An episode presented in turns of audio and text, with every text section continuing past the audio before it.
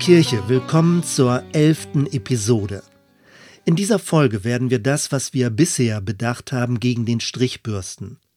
Wir werden Ansichten, die als völlig selbstverständlich gelten, hinterfragen. Es geht um eine Gegenprobe, um einen Außenblick auf die christliche Weltsicht. Möglicherweise wird dich das verunsichern, möglicherweise aber auch gewisser machen in dem, was christlicher Glaube genannt wird. Bisher haben wir den Begriff fluide Kirche im Sinne von Verflüssigung fester Strukturen verstanden. Wir haben über die abnehmende Bindungskraft an religiöse Institutionen nachgedacht. Eine Art von Flexibilisierung und Verflüchtigung der kirchlichen Formgebung. Positiv gedeutet ging es um eine Weggestalt des Glaubens, um das Bild des Pilgers und um die spirituelle Reise in Gottes neue Welt.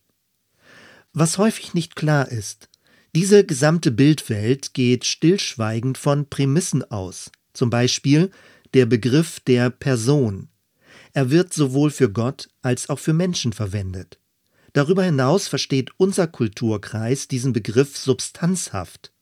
Gott hat ein eigenes Sein, das in sich ruht und doch wirksam ist. Menschen haben einen inneren Kern und einen Willen, der über sich hinausstrebt. Hinter diesem Streben wird eine Sehnsucht vermutet, die den Sinn hinter den Oberflächen sucht.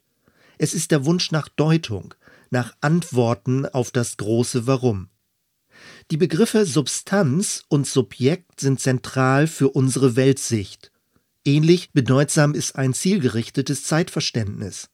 Der griechische Begriff ist Telos, eine teleologische Weltsicht geht von der Annahme aus, dass unsere Welt auf ein Ziel hinzustrebt, auf ihr Ende und ihre Vollendung. Sowohl Weltuntergangsszenarien als auch Punkt-Omega-Theorien nähren sich aus dieser Grundannahme. Solche Vorstellungen begegnen uns auch außerhalb des christlichen Glaubens. Das macht deutlich, wie tief die jüdisch-christliche Weltsicht unseren an sich griechisch-römischen Kulturkreis geprägt hat.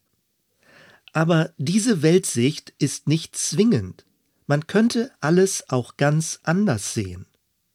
Der vermutlich massivste Gegenentwurf zum substanz- und subjektorientierten Denken ist der buddhistische Ansatz, insbesondere der des Zen-Buddhismus. Für unsere Thematik relevant ist auch seine Anfrage an die metaphysische Sinnsuche die buddhistische Behauptung in Kurzform. Gerade dadurch, dass der Mensch nach Glück strebt, macht er sich unglücklich. Gerade dadurch, dass der Mensch nach Transzendenz sucht, findet er im Sichtbaren keinen Frieden. Gerade dadurch, dass sich der Mensch als abgeschlossenes Subjekt deutet, lebt er immer in Abspaltung und Isolation zu seiner Umwelt. Anders ausgedrückt, das, was der christliche Glaube als seine herausragende Botschaft versteht, wird aus buddhistischer Sicht als größtes Verhängnis wahrgenommen. Das gibt zu denken. Bei all dem, was ich weiter ausführen möchte, soll nicht der Eindruck entstehen, als wäre ich ein Spezialist für Zen-Buddhismus. Wer sich intensiver mit dieser Thematik auseinandersetzen möchte, dem empfehle ich das kleine Reklamheft Philosophie des Zen-Buddhismus von Byung-Chul Han. Dort führt Han an großen Denkern wie Plato, Leibniz, Fichte, Hegel, Schopenhauer, Nietzsche und Heidegger aus, wie sehr sich westliches Denken von der östlichen Weltsicht unterscheidet. Ich werde versuchen, die für unser Thema relevanten Punkte zu skizzieren. Erstens Kritik am Substanzbegriff. In der europäischen Geistesgeschichte gibt es eine lange Tradition, ein Ding als ein abgeschlossenes Etwas zu verstehen. Leibniz nennt es eine fensterlose Monade. Dinge können alles Mögliche sein. Steine, Blumen, Tiere, Menschen, Götter, egal was. Demnach besteht unsere Welt aus lauter Dingen, aus Entitäten, die sich den vorhandenen Raum teilen müssen. Jedes dieser Dinge hat einen Innenraum. Es ist abgeschlossen und voll von sich. Alles, was sich von ihm unterscheidet, ist draußen.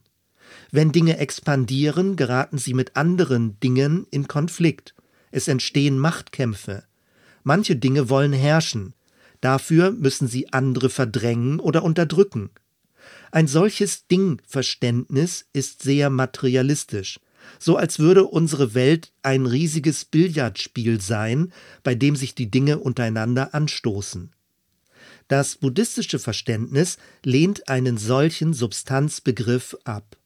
Vielmehr betont es, dass sich die Dinge wohlwollend berühren, miteinander in Nachbarschaft stehen oder sich sogar durchdringen.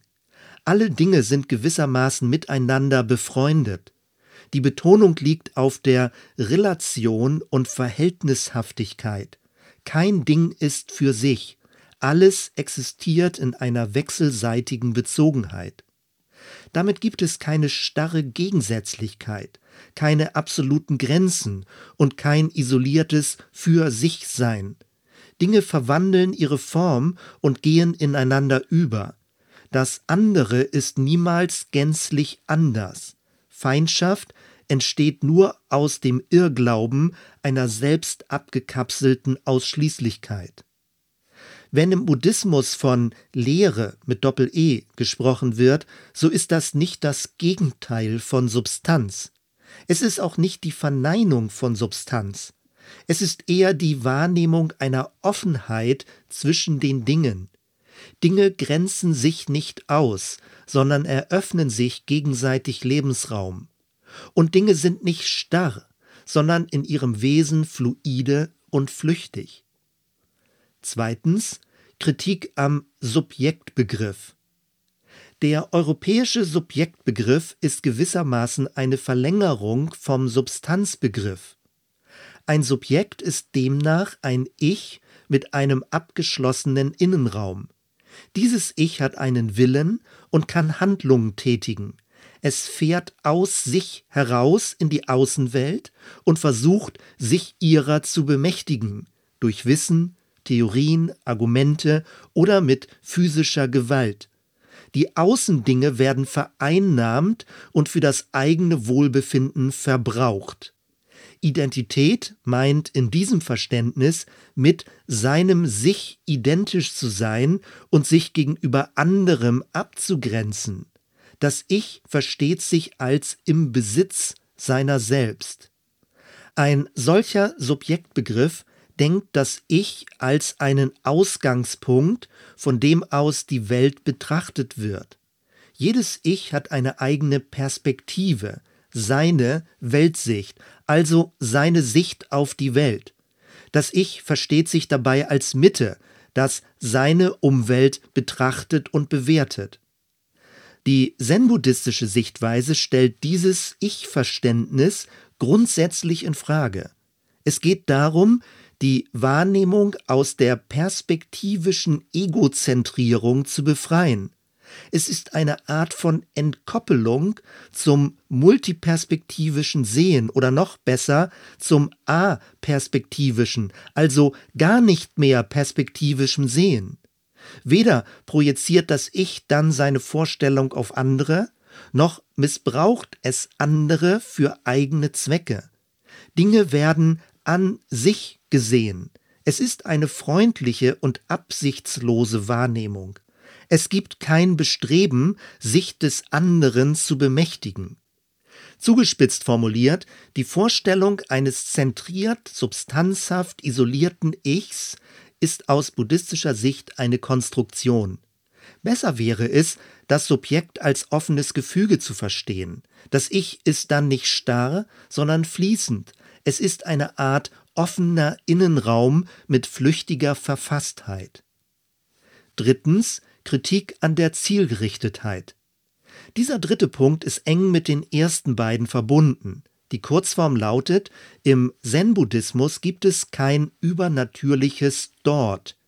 Die Dinge in unserer Welt stehen für sich und verweisen auf nichts. Sie repräsentieren nichts. Es sind keine Symbole für eine transzendente Wirklichkeit.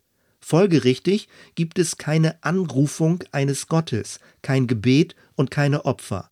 Alles Heilige im Sinne von etwas Abgeschiedenen wird dekonstruiert. Es gibt kein unsichtbar herrschendes Zentrum, keinen Urgrund als Begründung und keinen Zielpunkt als Verheißung.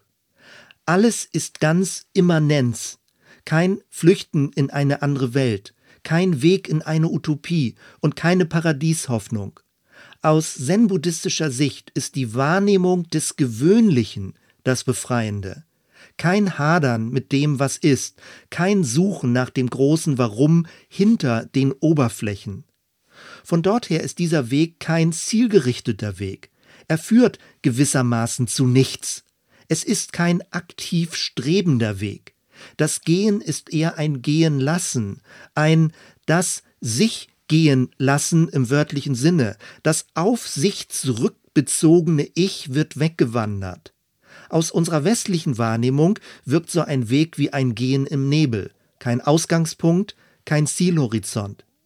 Wer allerdings schon mal im dichten Nebel gewandert ist, weiß, wie plötzlich die kleinsten Kleinigkeiten Aufmerksamkeit bekommen.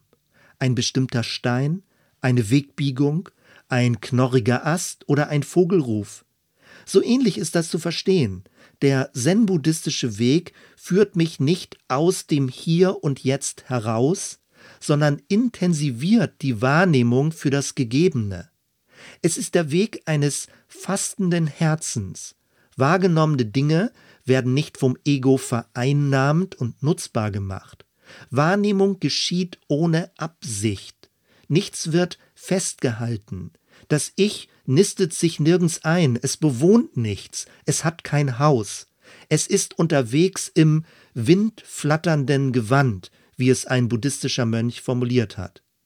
Genau das führt zu einer befreiten Gelassenheit und macht das Ich zu einem Gasthaus für andere. Es ist gastfreundlich gegenüber allem, was geschieht. Obwohl es immer unterwegs ist, ist es zugleich schon immer angekommen. Zum Schluss Anregungen und Fragen. Falls du die zen-buddhistische Sichtweise zum ersten Mal hörst, mag das ziemlich fremd sein. Manches davon ist biblischen Aussagen aber gar nicht so unähnlich. Wichtig ist, dass wir unser Substanz, Subjekt und unser lineares Zeitverständnis nicht automatisch als biblisch verstehen, sondern bereit sind, es zu hinterfragen. Dazu kann uns die zen-buddhistische Sicht helfen. Erstens, ist Kirche vorrangig eine Ansammlung von Individuen oder eher ein Netz von Beziehungen? Natürlich gibt es in der Bibel die Betonung des Einzelnen. Folgerichtig betont der Protestantismus das Gewissen der einzelnen Seele in Verantwortung vor Gott. Ein Denken, das stark von einem eigenständigen Subjekt ausgeht. Paulus dagegen hebt besonders das Bild vom Leib Christi und die wechselseitige Bezogenheit hervor. Das Religiöse wird nicht als isoliertes In-sich-Sein verstanden. Kirche ist keine Interessengemeinschaft von frommen Individualisten. Viel treffender ist das Bild eines Christusschwarmes, der seine Gestalt gerade aus den wechselseitigen Bezügen erhält. Eine Gestalt, die zwar eine Form, aber keine starre Außengrenze und keine hierarchische Mitte hat. Zweitens, entfremdet mich der christliche Glaube von meinen Mitmenschen? Fördert das westeuropäische Substanzverständnis eine Glaubensform, die sich in Distanz zur Umwelt setzt? Anders formuliert, führt die perspektivische Brille des religiösen Ichs dazu, sich innerlich von der sogenannten verlorenen Welt abzugrenzen und sich zu entsolidarisieren? Erzeugt die christliche Weltsicht also ein Gefälle in den menschlichen Beziehungen? Man kann einwenden, es gibt doch das Gebot der Nächstenliebe. Ja, durchaus. Aber auch ein Dienst an der Welt kann aus einer überheblichen Distanz geschehen und subtil von einer Kosten-Nutzen-Rechnung des Ichs getrieben sein. Und drittens, braucht es ein transzendentes Dort, um erfüllt leben zu können? Oder ist der christliche Ausblick auf eine bessere Welt gerade eine Anleitung zum Unglücklichsein? Wo überhaupt ist die Ewigkeit? Ist sie am Ende eines unendlichen Dort oder bereits im Hier? Eine sehr spannende Frage. Sie wird uns im weiteren Verlauf zu einer tiefen Reflexion unseres Zeitverständnisses führen. An diesem Punkt halten wir zunächst einmal fest. Das zen-buddhistische Verständnis von Flüchtigkeit und Fluidität unserer Welt und unseres Ichs kann uns helfen, auf falsche Festlegungen aufmerksam zu werden. Die Vorstellung von einer stabilen Kirche und einem linear zielgerichteten Pilgerweg sind möglicherweise eher kulturelle Ausprägungen, aber nicht zwingend biblische Aussagen. Soweit erstmal. Wir hören uns bei der nächsten Episode. Bis dann.